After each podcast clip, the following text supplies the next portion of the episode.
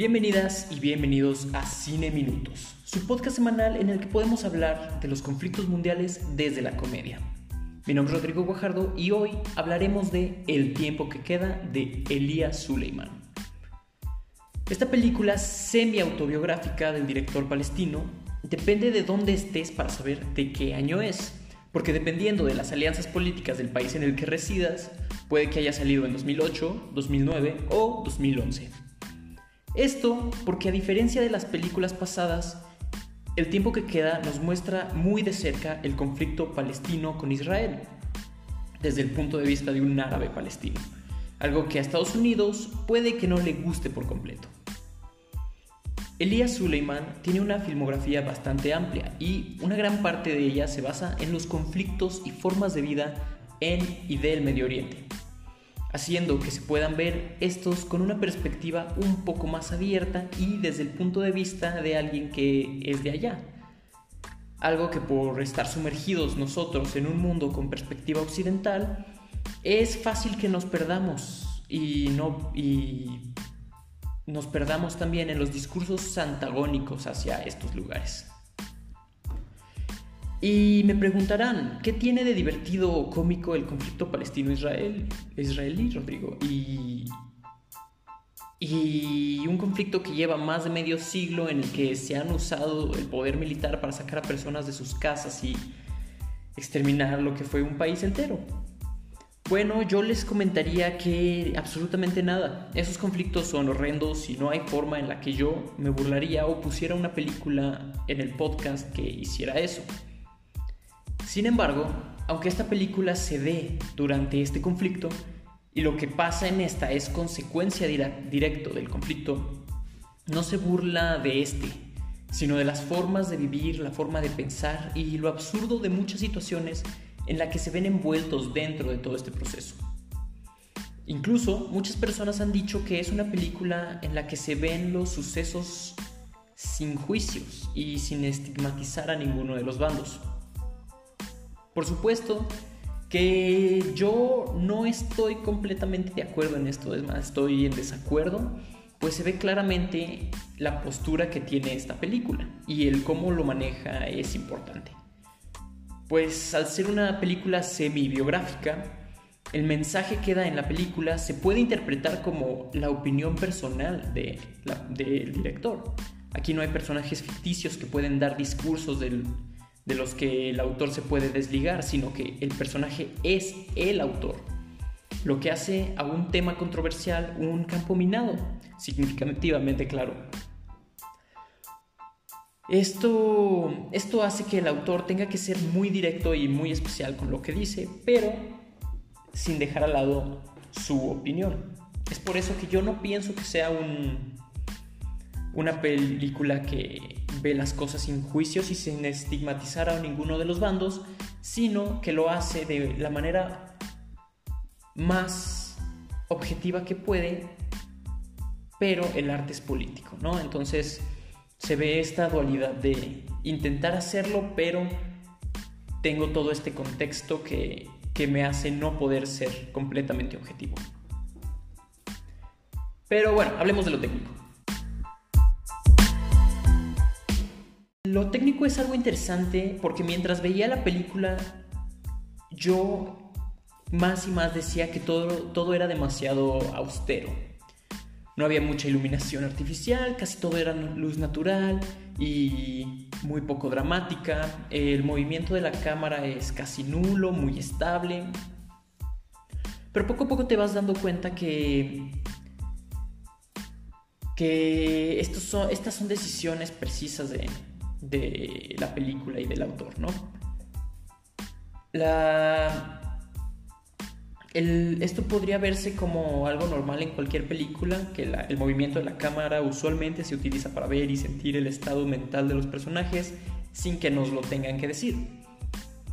Pero puede ser una decisión artística no usar ese recurso.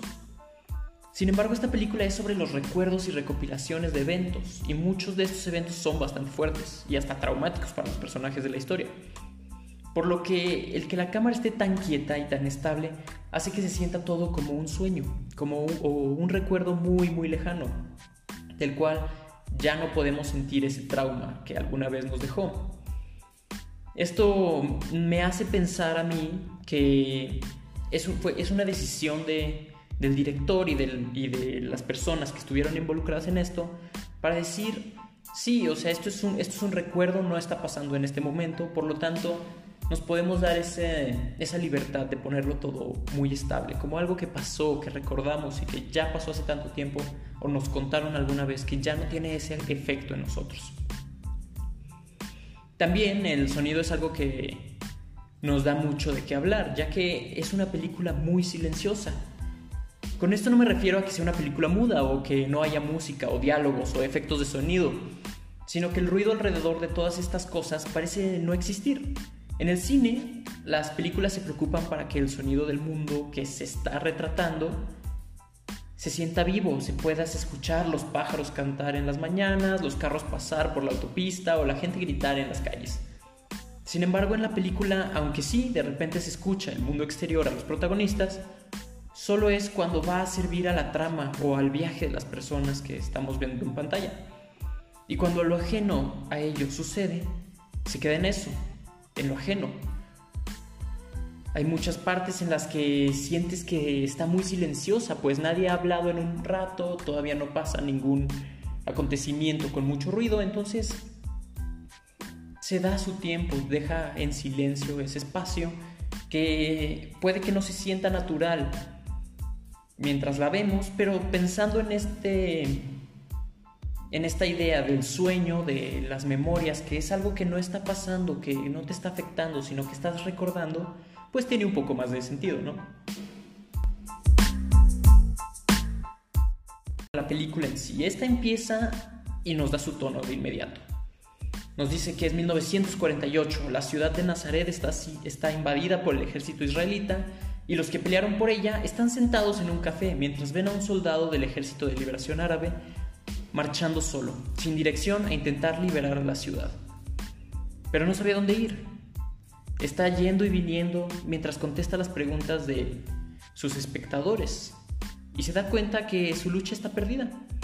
Lo invitan a sentarse con ellos y tomar un café mientras el gobierno de Palestina y Nazaret va en camino a rendirse.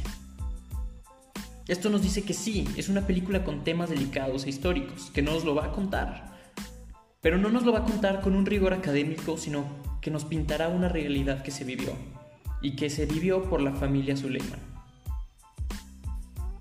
La película tiene muchas temáticas, el abandonar tu estado por una mejor vida, el quedarte y pelear por lo que quieres, el vivir sabiendo que estás siendo vigilado en un estado militarizado, la búsqueda de la libertad y cómo vivimos buscándola o perdiendo la esperanza de encontrarla, y sigue la lista. Y podríamos analizar la película desde cualquiera de estos puntos. Pero creo que ninguna temática de la película es tan fuerte como la que tiene sobre la humanidad. Y no hablo de la humanidad en general, sino de la humanidad como concepto, lo humano. La capacidad para sentir afecto, comprensión hacia las demás personas, cómo cambia la forma de vida, el país, la educación y el idioma, y aún así viven y conviven, tienen empatía hacia los demás mientras están amenazados. Cómo tienen enfermedades y alegrías y al final del día viven. Es por eso que un drama histórico se convierte en una comedia absurdista y un poco oscura, ya que son ridículas las situaciones que viven por y cómo se manejan, tanto por los personajes como por el status quo que viven, bailando y sonriendo hacia un colonialismo que tenemos en las narices poniendo varias escenas de cómo fue y cómo recuerda Suleiman la escuela, que para fines cinematográficos termina siendo lo mismo. Con ellos ganando el concurso al mejor coro de escuela en hebreo, dándonos a entender que se impuso el idioma cuando Israel se quedó con el territorio, y viendo a la maestra bailar y sonreír mientras sus alumnos cantan en hebreo, solo para que la siguiente escena sea el oficial que los está premiando, regañando al pequeño Elia por decir que Estados Unidos tiene tendencias colonialistas. También es interesante que a diferencia del humor lento de canciones del segundo piso, el tiempo que queda nos da en su mayoría humor por repetición. Haciendo que las escenas de por sí ridículas perdón, se vean como algo común y rutinario, haciendo que pase de lo ridículo a lo absurdo. La depresión de los vecinos, sus comentarios, cómo todos son cómplices de este status quo que tienen en su sociedad y cómo todo se revela a su manera. Es algo que nos tiene con la situación y el peligro en la mente durante todo el tiempo de la película la cual abarca la historia, lo, que abarca en historia es muy amplio. De hecho empieza en la rendición de Palestina y se ve hasta alrededor de los finales de la primera década de los 2000. Sin embargo, nos da mucho que pensar sobre la situación. Vemos cómo empezó, cómo todo se fue normalizando poco a poco y ahora cómo se vive. Vemos a nuestro protagonista en la edad que tenía al filmar y se ve como una persona adulta regresando a su ciudad natal cómo convive con su entorno, cómo es un espectador igual que nosotros, ve a las personas viviendo su día a día siendo apuntados con armas metafóricas y literales, cómo la historia y los lugares que repiten y se repiten a través del tiempo, como él y sus amigos están sentados en el mismo bar en el que su padre alguna vez vio al soldado del Ejército de Liberación Árabe marchar, mientras ellos ven a un joven que siempre pasa silbando canciones de películas estadounidenses, con una forma de, como una forma de conquista diferente. Como hay enfrentamientos directos en las calles, pero se detienen para dejar a una mujer con una carriola pasar, la cual ve esto tan normal que se pone a discutir con un soldado israelí. La película es muy firme con su mensaje, un mensaje de una, de una rutina de amenaza, una vida entre enfrentamientos y una colonización bastante directa hacia la población que la vive, Incluso las personas que refuerzan estas colonizaciones, como incluso Olga, la directora y tía de Elian, ¿cómo no soporta ver las escenas de sexo en las películas estadounidenses? Aunque ella misma haya sido la que estaba con la premiación del coro en hebreo. Y como ella es fanática de Saddam Hussein, incluso cuando esto es una, una cosa completamente peleada con, con la idea que se está dando en el status quo. Lo que hace a este personaje complejo y con una dicotomía entre quién es y quién tiene que ser en esta nueva normalidad. Definitivamente es una película con diferencias de tono muy marcadas a lo largo de la película. Tiene, tiene partes muy dramáticas y partes cómicas, aunque intentan inyectar un poco de ridiculez incluso en estas escenas dramáticas es muy buena y nos sirve para saborear un poco del cine que no siempre podemos tener la, que no podemos o tenemos la oportunidad de ver. Ahora, quiero mencionar algunas cosas que me gustaron, pero no metí en el análisis.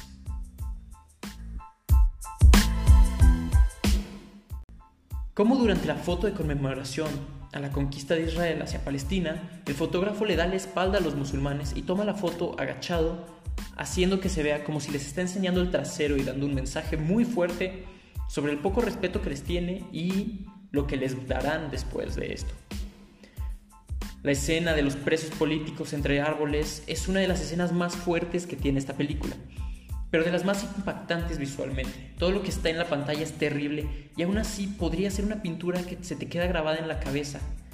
La iluminación, toda natural, hace que se vea como un momento de, reflexión y se vea como, como si estuviéramos viendo una escena, una pintura épica. El papel que las películas que no son de Occidente dan a los medios occidentales, como las series y películas, me parece digno de un estudio riguroso, porque las películas que no vienen de Estados Unidos o de aliados ponen las ponen como una forma de adoctrinamiento, una forma de imponer tus costumbres y los valores de tus países hacia los habitantes. Y son muy críticos de estos poniéndolos como tal. Esto, si me permite un poco explicar, este tipo de medios y propaganda se les llama soft power las relaciones internacionales. Y es justamente para eso, cambiar o influir en cómo actúan o piensa la gente a partir de medios culturales o ideológicos. Por eso me parece muy interesante ver las películas a las que estamos acostumbrados desde una perspectiva a la cual no estamos acostumbrados, ya que aunque para nosotros es algo normal y las vemos sin pensar en esto, marcan y son bastante efectivas en enseñar ideologías y valores a otras culturas. También es muy interesante ver a Elia funcionando como un espectador. En la película, Elia no habla, lo cual es raro porque pues, es, su, es casi su autobiografía, su biografía, ¿no? Eh, y aunque él no habla y aunque es uno de los personajes principales y del que se trata la película, no habla, pero su actuación es tan expresiva y certera que no te das cuenta hasta ya muy entrada la película. Y ves como la mayoría de sus escenas son de él, él solo viviendo el mundo que lo rodea. Incluso si, el si es en el presente, está viéndolo como si estuviera viendo su vida desde otro asiento como nosotros. Casi separado, solo en la toma y viendo a las demás personas en su vida interactuar tratando de no influir en lo que está pasando y entonces nos dice cómo esto, aunque sea de su vida, él no forma parte de esto, te lo quiere contar como lo vio y no como lo vivió. También me llama mucho la atención cómo la amenaza termina siendo un estilo de vida. Las personas hablando por teléfono, despreocupadas, mientras un tanque les apunta y los sigue, las personas bailando en la discoteca mientras el policía encargado del toque de queda les grita que, ya, se, que ya se vayan y que se acabó, mientras él está un poco, él está bailando. Como algo como el miedo y la amenaza se convirtió en algo tan común y regular que muy poca atención le ponen en su día a día, algo con lo que todos nos podemos identificar hoy en día, aunque sea un poco.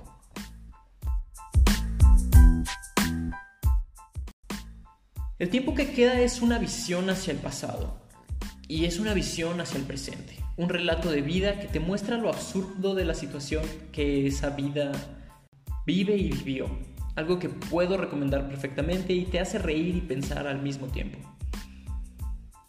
Eso es todo por esta semana. Recuerden mandar su mensaje y sugerencias para la elección del público referente a la temática comedia absurda. Y nos vemos la próxima semana para discutir sobre la película de Luis Buñuel, El discreto encanto de la burguesía. Eso es todo y hasta la próxima. Adiós.